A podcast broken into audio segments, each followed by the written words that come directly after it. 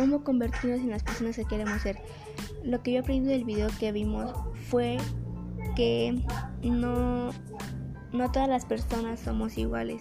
Por, por, ejemplo, hay unos que no pueden caminar y hacen sus actividades diferentes, pero al final tienen el mismo resultado que nosotros, que estamos bien.